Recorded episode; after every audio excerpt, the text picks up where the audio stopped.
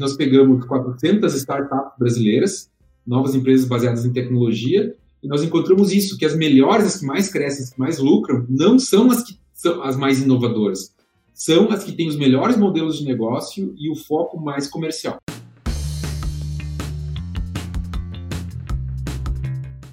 Hoje nós vamos conversar um pouco sobre as principais características de, que diferem bons negócios de negócios ruins. E para começar esse assunto, eu queria saber de ti, Diego, o que faz uma empresa ser boa? Ótima pergunta.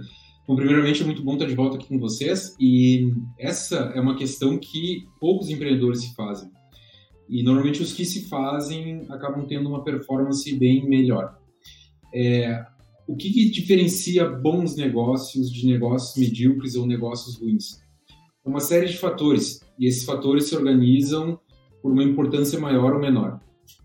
De maneira geral, a gente pode começar a colocar a, colocar a questão da seguinte forma: de um ponto de vista econômico, o que separa uma empresa ótima dos outros grupos de empresa é uma empresa que tem, ao longo do tempo, um fluxo de caixa crescente e previsível não completamente previsível, isso é impossível de se fazer, mas que exista uma alta previsibilidade do fluxo de caixa da empresa líquido e que esse fluxo de caixa seja crescente. Ou Pode seja, dar um exemplo, Diego, por exemplo, de uma empresa que tenha isso, como é que funciona isso? Porque, de repente, bom, a gente usa termos que as, que as pessoas não estão acostumadas, né? Claro, ótimo. Bom, empresas que têm isso, Amazon, as grandes, as maiores empresas do mundo, quase todas têm, têm isso. Se a gente pegar as maiores corporações, todas elas focam exatamente nisso. Empresas de menor porte também têm isso. Então, o que, a gente está falando? A gente está falando de empresas que têm uma, uma, uma previsibilidade do seu faturamento e dos seus gastos e que sabem que vão garantir altas margens numa trajetória constante ao longo do tempo. Então, se a gente for pegar negócios de menor porte, isso é muito comum nos negócios SaaS, Davidson. Né? Eu sei que tu fala muito dos negócios SaaS, isso é muito comum dos negócios SaaS pela lógica, pelo modelo de negócio que essas empresas... SaaS é software como serviço, para quem não sabe. Isso, software como serviço. Então, essas empresas elas têm uma previsibilidade de caixa alta, por quê? Porque elas têm uma lógica de recorrência. Recorrência é ouro, isso eu sempre falo. Tem um livro chamado O Negócio, Funda o negócio Sustentado pelos Clientes, ou The Customer Funded Business, que é um livro muito interessante que ele ensina como fazer isso, inclusive é um livro muito bom para quem está interessado no modelo de negócio SaaS. Então, é, isso é, é, é, fundamental, ter uma previsibilidade de caixa. Quando nós pegamos negócios com modelos, uh, empresas com modelo de negócio mais tradicional, todo dia 1 um do mês a gente parte da estaca zero. Eu tenho que, eu tenho, eu tenho uma série de despesas que eu tenho que pagar ao longo do mês, e eu tenho que no primeiro dia do mês começar a vender o máximo que eu posso ao longo de todo o mês, para, a partir de um determinado momento, eu atingir um faturamento que cobre os meus gastos e só a partir daí começar a lucrar. Quando eu tenho negócios com uma lógica recorrente, eu já parto, eu já parto de um faturamento X. Eu já parto, eu, eu já eu não tenho essa insegurança que eu não vou conseguir cobrir as minhas despesas e assim por diante. Então, eu não estou dizendo que todos os negócios que têm uma alta previsibilidade de caixa têm esse modelo de recorrência, mas é natural que seja mais fácil encontrar isso nas empresas que trabalhem com recorrência. Tá? Para complementar, Diego... eu acho interessante a gente só colocar alguns pontos. Então, tu mesmo citou a Amazon, né? que vende produtos também. Sim. Mas a Amazon, justamente para tentar suprir um pouco da necessidade da recorrência, lançou o Amazon Prime. Exato. E por um valor uh, recorrente todo mês na conta dos seus usuários, eles oferecem diversos serviços, como entrega grátis e tudo mais, mas já garante aquela receita todo mês. Uh, então, não precisa ser necessariamente serviço, não precisa oferecer software para trabalhar com modelo de recorrência, né? Uh, existem, por exemplo, lojas de pet shop também que oferecem um serviço muito Isso. similar. Acho que o Submarino Isso. também tem o Submarino Prime, tem várias Isso. lojas que vendem produtos que conseguem também agregar um. Em pet shop tem até o, o calendário de vacinas, é uma recorrência, uh, eles usam dessa maneira. Exato, exato. Uh, o exemplo da Amazon realmente é, é emblemático pelo seguinte: um terço da população americana, só nos Estados Unidos, um terço da população americana assina a Amazon Prime. Então, eles perguntaram para o Jeff Bezos, né, o que, que é o Amazon Prime? Ele disse, o Amazon Prime é um clube de compras onde as pessoas me pagam para ter, uh, para ter o benefício de poder comprar ainda mais de mim. Né? Então, assim, pra, é, é, é, nesse tipo de sacada que a gente entende as grandes mentes geniais de negócio, né? E, uh, e essa questão do, do, fluxo de caixa, ela realmente ela é central em todo o negócio. Tem um livro que eu gosto muito, que é du, uh, Duplique seus lucros em seis meses ou menos, que a despeito... Tem em português esse? Tem em português, do Bob Pfeffer. Na capa diz que é um dos livros de cabeceira do, do Teles, da cara da Ambev lá, um dos três da Ambev. E esse, e esse cara, ele na primeira página do livro, ele fala uma coisa interessantíssima, que a maioria dos donos de pequenos negócios, eles estão mais interessados no, no na excitação de gerenciar o negócio, na correria do dia a dia, na cultura do que correr é, é estar produzindo algo, do que efetivamente focar em aumento de geração de caixa e lucro. E como isso é verdadeiro? quanto mais eu interajo com diferentes negócios, mais eu vejo que isso é verdadeiro. Eu quero dizer assim que ótimos negócios, nós estamos falando que diferencia os dois, são negócios que são desenhados para o crescimento lucrativo. Não só para o crescimento, mas para o crescimento lucrativo. Até porque os negócios que são desenhados para o crescimento, sem ter um foco muito grande em lucro, normalmente eles vão, é, que é muito comum se ver, que eles vão dar um passo maior que a perna e eles vão quebrar, em algum momento ou em outro momento.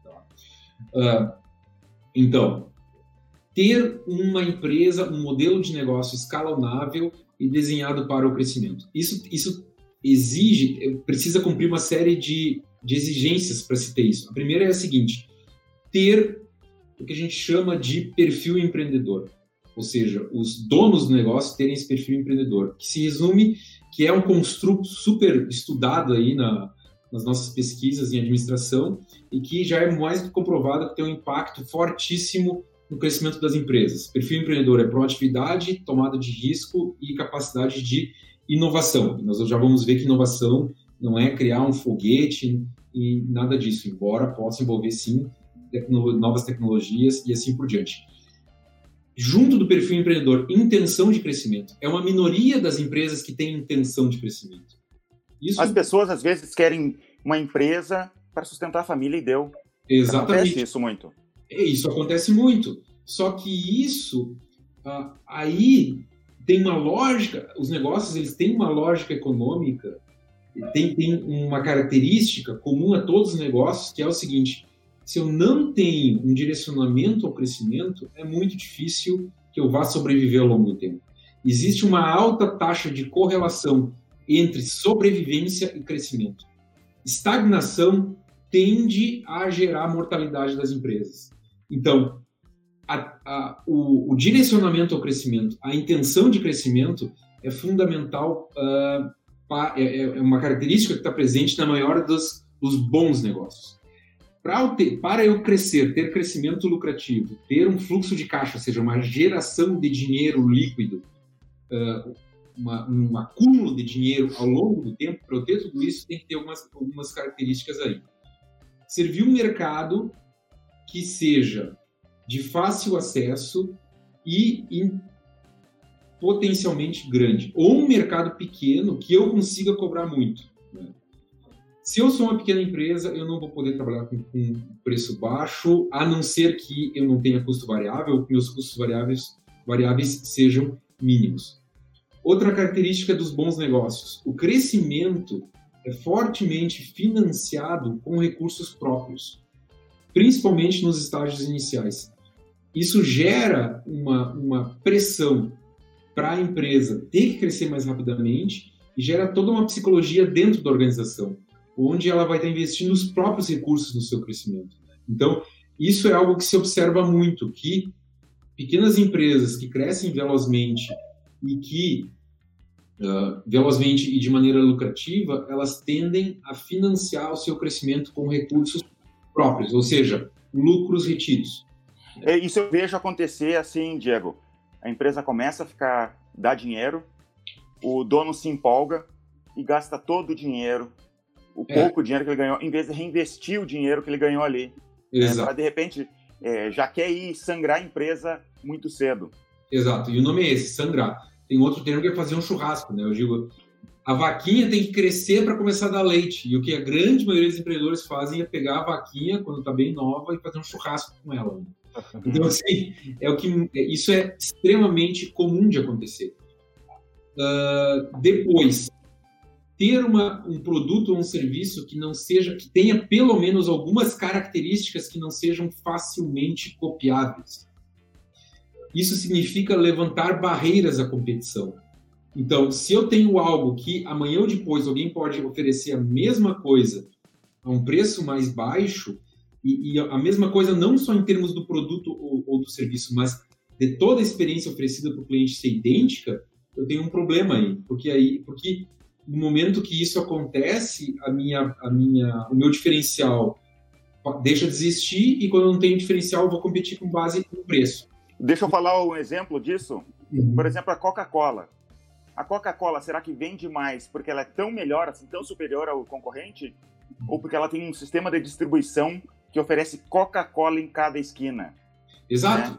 Além, esse é um ótimo exemplo. O sistema de distribuição é sim diferencial e existem vários outros, né? A maneira que o comercial trabalha, o marketing, antes do. Eu hoje eu não sei os números como é que estão, mas antes de haver esse boom internet, na década de 90 lá, 70, 80, 90, a Coca-Cola historicamente era a empresa que mais gastava com marketing e publicidade no mundo inteiro. Então, assim, existem várias maneiras de levantar barreiras aos competidores. É, e se parar para pensar em relação à Coca-Cola, uhum. olha quanto é que custa um outdoor numa cidade grande. Sei lá quanto é que deve custar, mas é uhum. alguns, sei lá, 5, 10 mil reais, né? Muito caro. Será que aquele outdoor traz em receita, o, vende esse total em, em Coca-Cola? Provavelmente não. Só que eles não querem, eles não estão preocupados em vender a Coca-Cola naquele ponto, né? Eles querem Exato. fortalecer a marca. Exatamente, fortalecer a marca, porque a marca, ela tem um poder gigantesco, uma marca valiosa, tanto é que as marcas valem muito mais que todos os ativos da empresa, né? Marca Coca-Cola pega todas as fábricas Coca-Cola do mundo, todos os caminhões, todas as máquinas, é, tudo vale menos do que a marca. E assim é com várias outras empresas. Por quê? Porque nós compramos a marca. Né? Então, nós chegamos no supermercado, a maioria das pessoas vai chegar no supermercado, você não vai olhar o preço da Coca-Cola versus. Ah, não. Porque tem, tem vários refrigerantes que custam menos do que a metade. E refrigerantes com marcas de empresas consolidadas. E colas também, né? E colas também, mas nós vamos ir direto naquele produto. Então, essa, esse, esse poder inercial que a marca exerce sobre o consumidor é uma coisa que realmente é impagável, né? Tanto é que os caras da Ambev, eles se especializaram em quê? Em comprar marcas valiosas que tinham gordura na gestão, que a gestão poderia ser melhorada. Porque a marca demora décadas ou mais de século para ser construída uma marca forte, né? né? Principalmente nesses produtos tradicionais, ketchup, hambúrguer, assim por diante. Então eles compram a marca e melhoram a gestão. E é nesse melhorar a gestão que eles abrem volume, margem, retorno sobre investimento, geração de fluxo de caixa e assim por diante. Então, né? É, uma vez eu estava vendo como que eles calculam o valor de uma marca. É um investimento grande fazer esse, esse cálculo, mas eles funcionam mais ou menos assim. Por exemplo, se eles querem calcular o valor da marca Nike, eles produzem tênis da Nike, né? Sem uhum. o logotipo da Nike e tentam vender. Uhum e tento sempre tentar subir o máximo de preço, fazem um monte de teste para subir o máximo de preço. Depois fazem o mesmo com a marca do uhum. Nike. Nossa, não Depois sabia. eles fazem a diferença, né? Uhum. Quanto a mais eu consigo quando eu coloco o logotipo da Nike. Sim. E ali ele sabe o valor da marca com cálculos estatísticos. Sim, Legal sim, sim. Que ótimo, não sabia disso, mas faz muito sentido, né? Faz muito sentido. Tem o mesmo produto e tu, e, então, exato, esse é um exemplo, eu acho assim, direto do, de como que do poder da marca, né? Então, boas empresas também investem necessariamente na construção da sua marca. E esse é um trabalho de disciplina e, e, e de constância que exige muito tempo. Ninguém constrói uma marca do dia para a noite. É claro que existem os grandes hits instantâneos, né? Mas essas são grandes exceções. E a exceção, muitas vezes, nos induz ao erro. Né? Um exemplo claro é o seguinte, que nós pensamos que empreendedorismo é algo, é, é algo jovem, dos jovens, né? Está mais que provado que é, a idade ideal que os empreendedores que mais têm sucesso são aqueles que empreendem a partir dos 40 e poucos anos, dos 40 e poucos até próximo de 50 anos. Mas e... será que não é porque eles tentaram antes, aprenderam, ah, sim, uma série de motivos. Primeiro, eles têm mais experiência, eles têm mais conexões, eles têm mais capital, eles têm mais, é, eles têm, eles erraram mais. Então, é, existe uma série de, de fatores que leva uh, pessoas com mais idade a ter mais sucesso. Então, assim, isso, claro, que olhando estatisticamente, uma população muito ampla, né? Isso nós encontramos um artigo que, uma pesquisa que, que eu finalizei, está em processo de avaliação de uma revista, isso nós encontramos avaliando mais de 100 mil pequenas empresas, né, ao redor de todo mundo. Então, é, é, é importante a gente tentar enxergar realmente os fatos, e os fatos são esses ter um modelo de negócio escalonável, um mercado de fácil acesso e grande, eu consegui levantar barreiras à concorrência, uh, potencialmente encontrar mercados que são mal servidos ou que não têm a concorrência, o que, que, é chamado de, se popularizou se chamar de oceano azul, né? É claro que é muito... Normalmente, para eu encontrar um mercado desse, eu tenho que criar uma nova oferta. Um nicho. Um nicho. A partir... Mas aí, aí isso é um outro ponto interessante porque nós temos aí essa palavra inovação, inovação, inovação é uma grande buzzword, né? Assim, é, é, todo mundo fala inovação, tem que inovar e assim por diante. O que, que nós encontramos, o que, que a pesquisa, as melhores pesquisas e um, uma evidência gigantesca acumulada mostra? As capacidades gerenciais mais importantes para pequenas empresas em crescimento são marketing e comercial e finanças dois primeiros lugares. Quando a empresa começa a crescer, gestão de pessoas. Então, assim, isso tá. Aí a gente pensa, poxa, é inovação, né? Inovação, ela, o que, que o que, que, o que, que a, as evidências mostram? Que a inovação tecnológica, aquela pura, assim, do cara lá programar, criar um novo software, ou engenheiro criar uma nova máquina, no curto prazo, a inovação tende a desacelerar o crescimento, ou até levar um decrescimento, porque exige muito recurso e assim por diante aumenta o risco do negócio muito, porque tira muitas vezes o foco do comercial, né? E uh, uh, mais, a inovação mais importante do que a inovação do produto e serviço pura é a inovação de modelo de negócio e a inovação dos métodos de marketing e comercial de novo.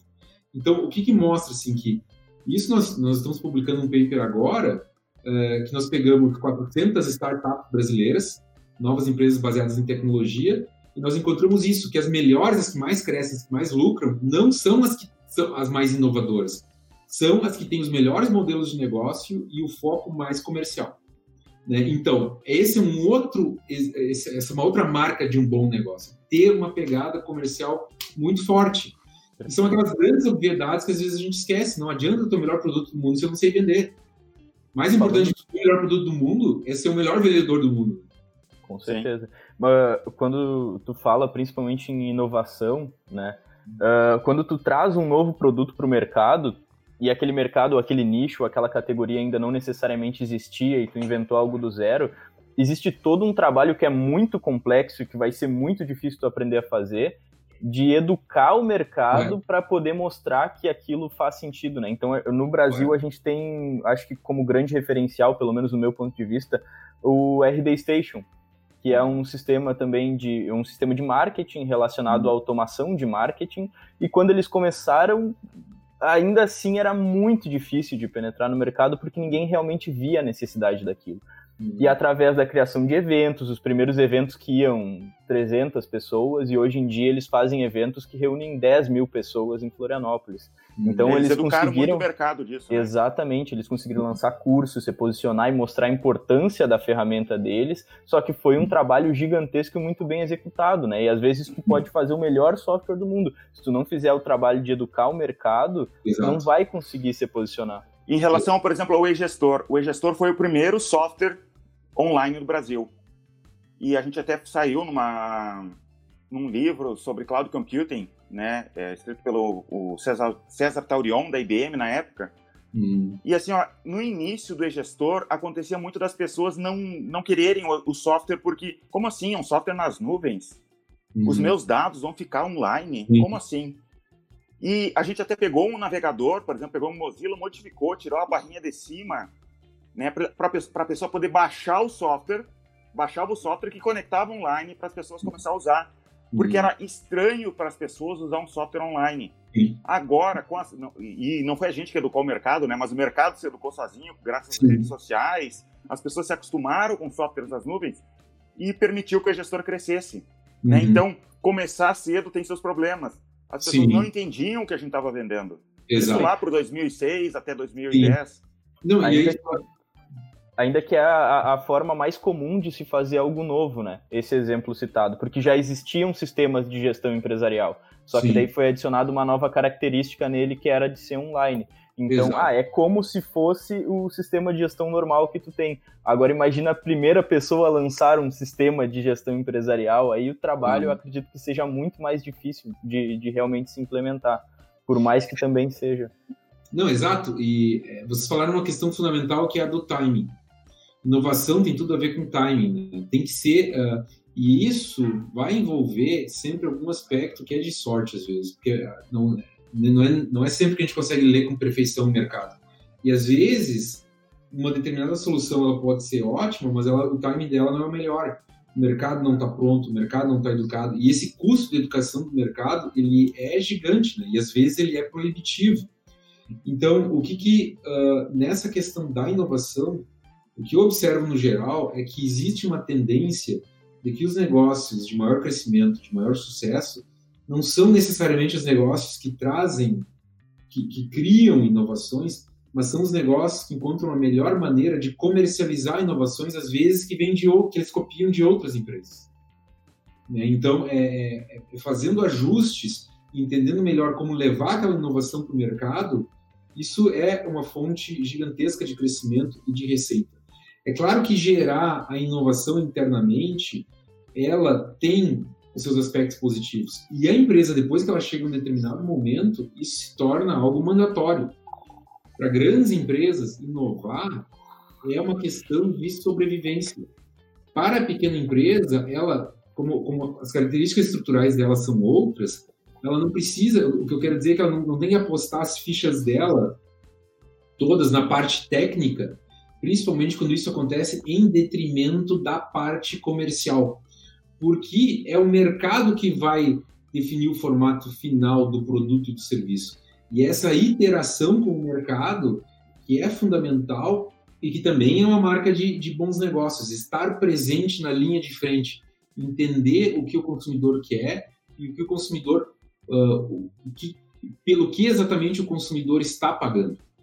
Tem um livro que eu gosto muito, que o nome é Profitable Growth, que é Crescimento Lucrativo, do Charan, que é um cara que escreve, um consultor americano que escreve livros ótimos realmente. E ele diz o seguinte, que todo crescimento bom é um crescimento orgânico, diferenciado, lucrativo e sustentável. O orgânico é crescimento a partir das minhas próprias vendas, porque, porque também tem o crescimento via fusão e aquisição, né? Então, o crescimento bom realmente é o crescimento a partir do aumento das minhas vendas. Depois é um crescimento lucrativo, porque eu posso baixar preço e aumentar as minhas vendas. Só que isso não é sustentável e não é lucrativo. Então eu tenho que tentar lucrar sem é, com, construindo margens ou pelo menos sem comprometer as minhas margens, as minhas margens de lucro, né? Porque eu sempre digo, faturamento é vaidade, lucro é sanidade, só dinheiro é realidade. Então não adianta esse negócio que negócio é vender, vender, vender, vender, vender Depende, se eu estiver, se eu aumentar as minhas vendas muito rapidamente, sem garantir as minhas margens, comprometendo as minhas margens e a minha geração de fluxo de caixa, eu posso quebrar a empresa. Então, é, esse é um, é, essa é uma característica fundamental. Depois, tem que ser sustentável, sustentável do ponto de vista econômico e sustentável de, do ponto de vista operacional. Né? Ah, eu vou aumentar, eu começo, eu começo a expandir a minha empresa em várias unidades pelo Brasil mas eu faço isso numa velocidade tão grande, eu começo a aumentar o número de produtos que eu ofereço, meu mix de produtos de maneira desordenada, caótica, que perturba fundamentalmente o meu mecanismo de geração de riqueza da empresa, isso também é negativo. Então eu tenho que crescer de maneira sustentável e ordenada. Dentro ah, Diego,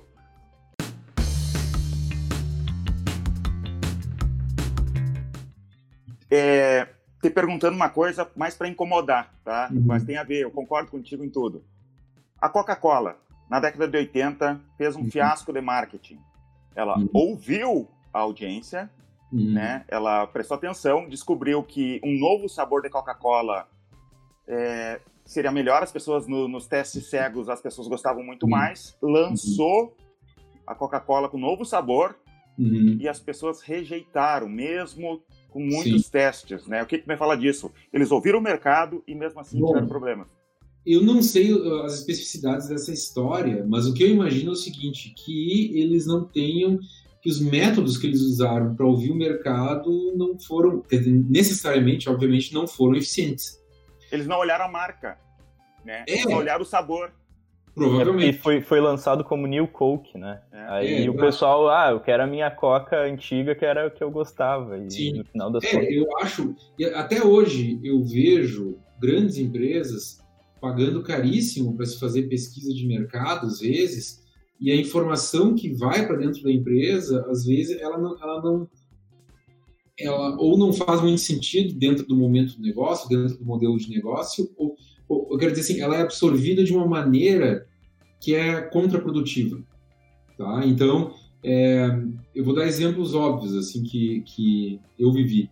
Olha, foi feito um estudo, nós vamos lançar um novo produto e aí eu preciso de, de números para planejar a compra de matéria-prima, produção, estoque de produto final, assim por diante.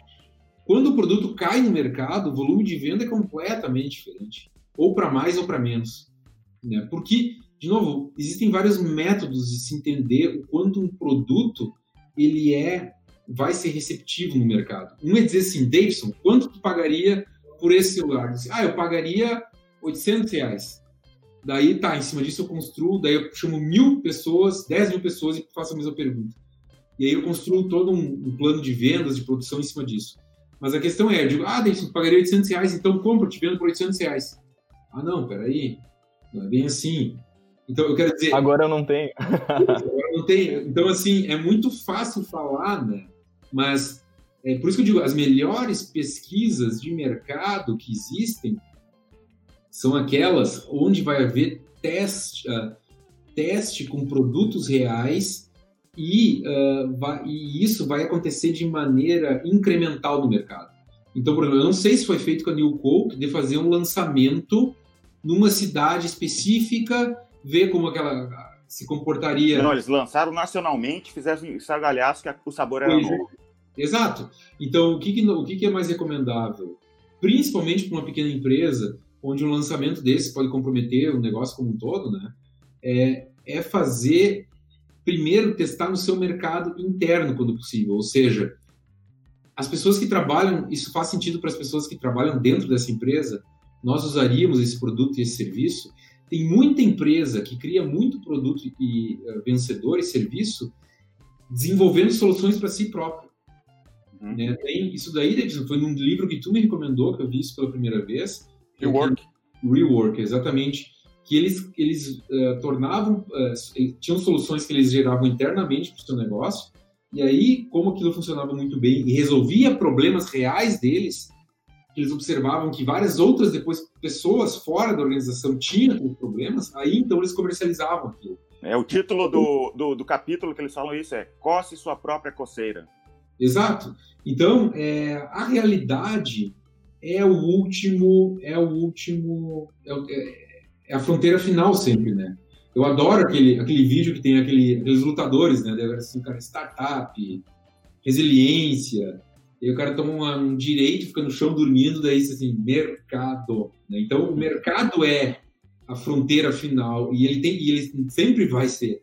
Então, é interagindo com ele diretamente que uh, essas ótimas empresas continuam crescendo, porque é nessa interação que eles entendem as mudanças de padrão de consumo e assim por diante. Isso acontece mesmo em grandes empresas. Na Walmart, mesmo a diretoria mais alta, ela é todo ano ela, ela tem que passar um determinado tempo dentro de supermercados observando os, os caras indo comprar dentro do Walmart.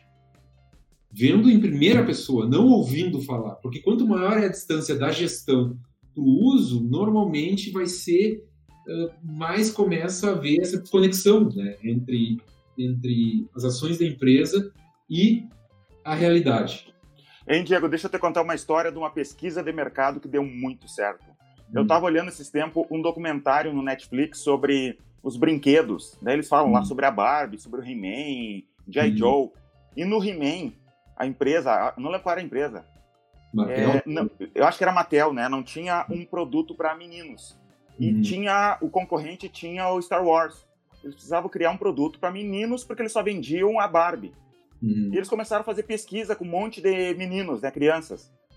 E todos os meninos lá, não sei como é que eles faziam a pesquisa, falavam em, eles queriam ter força.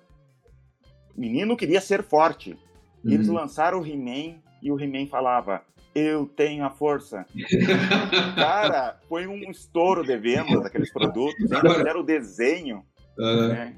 O que eu acho espetacular nesses casos é como, às vezes, a gente se perde num monte de complexidade e a, às vezes a melhor solução está gritando para a gente, né? Nesse caso, eles foram lá e pegaram a frase, eu quero ter força. Né? Então, assim, é, um, é, um, ótimo exemplo desse sentido. E, e, e, de novo, assim, outro exemplo das empresas ótimas. Eles focam nos princípios geradores de riqueza, sempre. Então, todo mundo tem que correr no dia a dia, todo o trabalho, ele sempre vai gerar um monte de interrupção, um monte de, de, de problema que a gente não, não, previa, um monte de dor de cabeça, isso é a vida de todo mundo. Agora, é empresas que crescem, empresas que aumentam seus lucros, elas têm um foco permanente nos princípios de geração de riqueza, que são captação e retenção de cliente, preço e margem, utilização de ativo, controle, é, otimização de custos e gastos, uh, gerenciamento, uh, gerenciamento e efetividade da, da do, do, grupo de, de, funcionários, ou seja, a produtividade das pessoas. Então, é, é elas têm claro, claro, geração do fluxo, geração de, de fluxo de caixa, ou seja, acúmulo de dinheiro, elas têm tudo isso muito, muito claro e trabalham permanentemente para maximizar esses pontos. Empresas que, que é, não têm isso, elas vão focar no quê? Vão focar ou em modismos, ou vão focar em, em coisas do tipo assim, todo cliente tem que ser, uh, tem que sair, uh, nossa empresa é focada na satisfação do cliente individualmente. Na verdade, isso é uma coisa que esse livro da lucratividade estava falando, que se eu quiser ter que, que cada meu cliente, cliente da minha empresa, seja perfeitamente satisfeito e feliz com a minha empresa, eu vou quebrar. Porque no limite eu vou entregar meus produtos de graça para ele ficar perfeitamente feliz comigo, concorda? Sempre, para sempre. Discordo.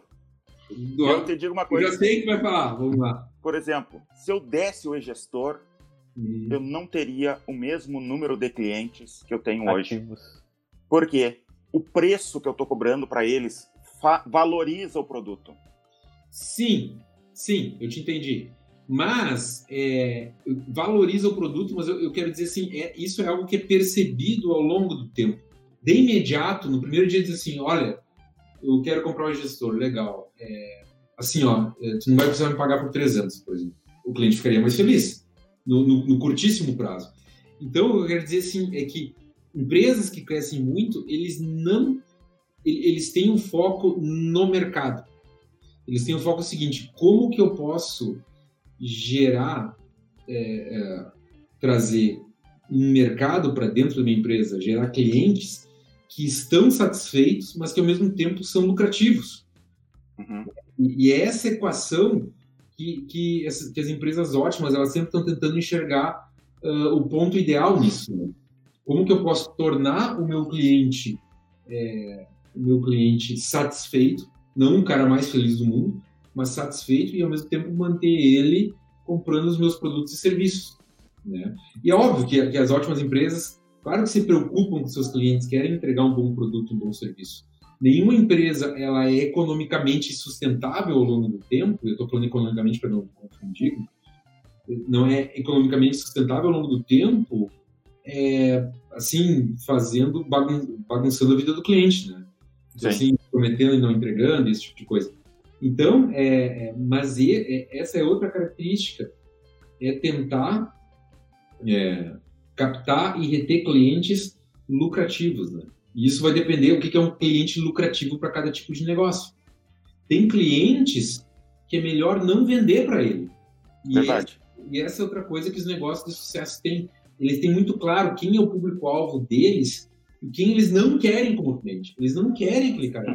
Esse cara... tempo eu estava conversando com o Daniel João do Get Commerce e ele hum. me uhum. falando que eles vê, eles vê, o público-alvo deles, quem são? Lojas físicas que querem fazer uma loja virtual. Tá? Hum. É isso que eles querem. E hum. eles no início eles sofreram muito. Eles vendiam para todo mundo, clube de assinatura, gente que queria fazer dropshipping, né? Não sei se sabe o que é dropshipping, né? Vende, compra da China e entrega para pessoa. Eles aceitavam todo mundo. Com o tempo, olha, não dá certo isso aqui. Vamos focar. E eles começaram a focar, o Daniel contou, e começaram a crescer muito por causa disso. Uhum.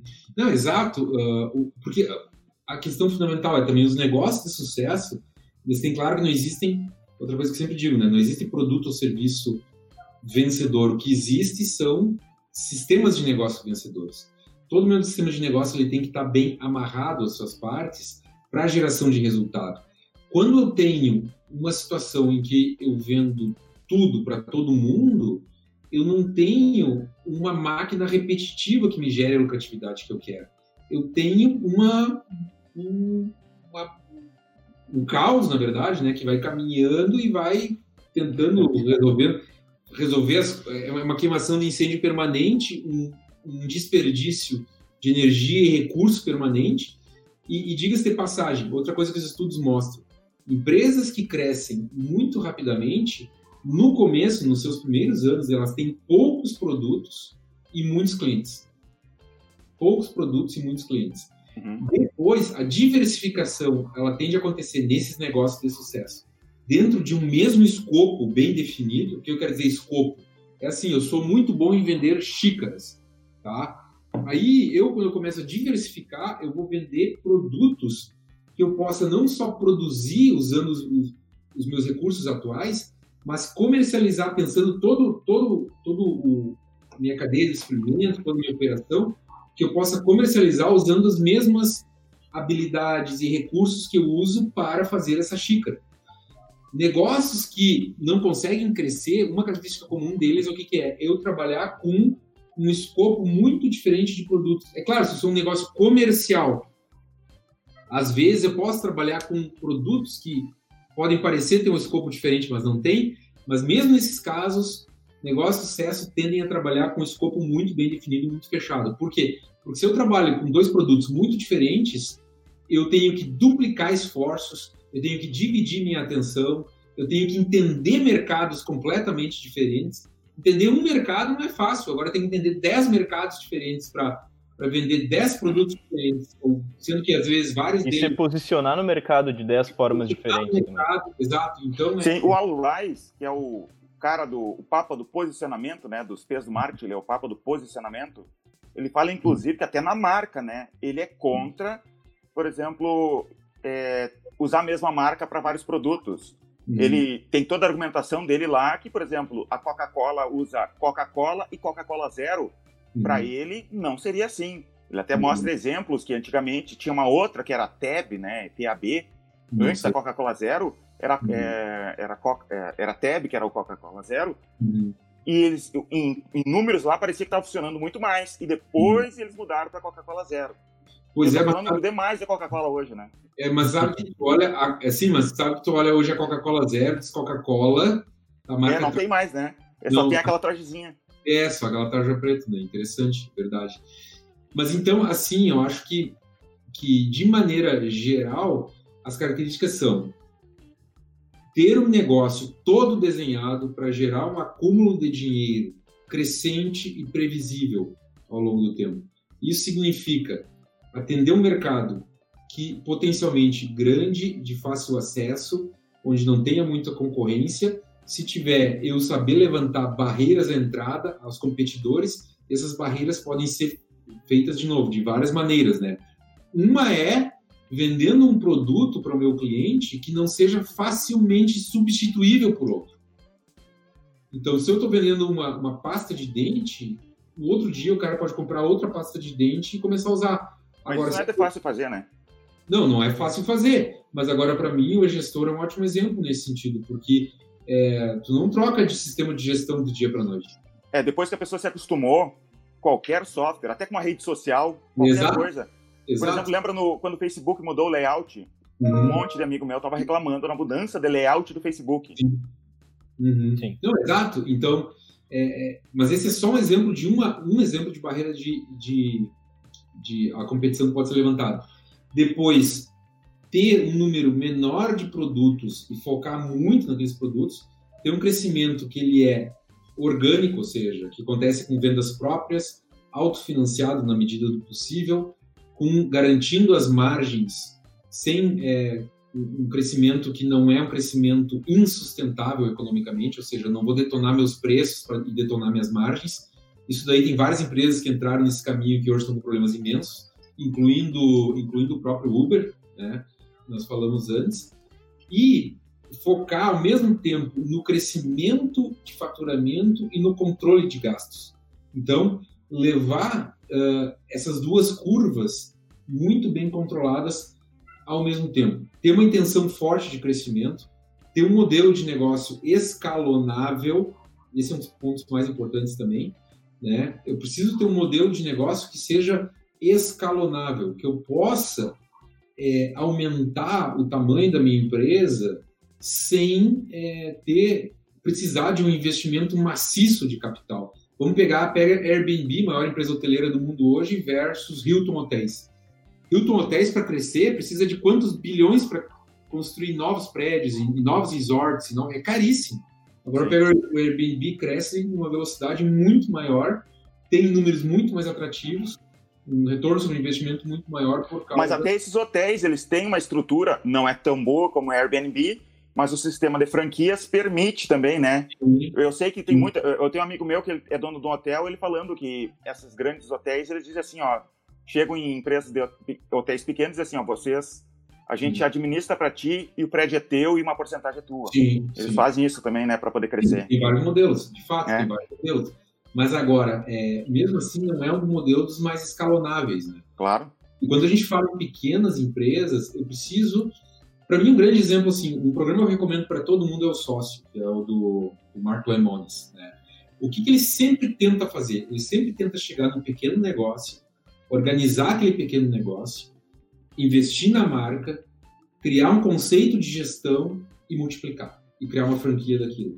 Esse é o modelo dele ou seja, de um, de um empreendedor de altíssimo sucesso, um cara que tem assim uma, uma capacidade imensa de gestão, o que, que ele enxerga? Ele enxerga uma boa marca, mas que onde está submersa num caos de gestão. Então ele organiza a gestão da casa, cria o conceito, cria um negócio estável e começa a partir daí multiplicar.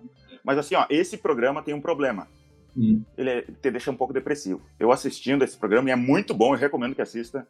Daí a gente começa a perceber, cara, eu tô fazendo o mesmo erro que aquele cara. eu, já me ajudou aquele programa, mas dá uma Não, depressão é, às vezes. Mas agora, aquele programa, eu, eu vejo da maneira contrária disso. Por quê? Porque tu pega o cara com a experiência que ele tem, com a competência que ele tem, com o dinheiro que ele tem, o que dá de errado. Uhum. O que dá de errado. Quantos programas, quantos episódios acontece todo tipo de problema que inviabiliza. Ele, ele coloca o dinheiro, ele desiste no meio do caminho porque não tem o elemento humano que é necessário ter lá dentro, ou seja, Sim. a competência, a motivação, a, intenção de crescimento, a seriedade, ou seja, isso é, é, é, é e diga-se passagem, esse é um outro elemento dos negócios de sucesso, ter pessoas uh, com os mesmos valores do negócio, os mesmos objetivos do negócio e com competência para fazer aquela empresa crescer na velocidade desejada. Né? Pode, né? Então, assim, isso é fundamental também. Ter um time, um time focado no crescimento, onde a meritocracia é valorizada uh, e, e onde realmente os melhores são motivados sempre e onde quem tem um desempenho ao longo do tempo muito fraco não permanece no, no, no time, né? Então esse é um outro esse é um outro exemplo. Consegue tá. criar uma cultura mais sólida dessa forma. Uma né? cultura, é. A cultura, uma cultura de alto desempenho é algo muito, muito forte nos negócios de sucesso. O que é uma cultura de alto desempenho? Uma cultura que tem claro o que, que você busca, uma cultura que tem claro que sempre é possível fazer mais e, e, e construir mais resultados. Né?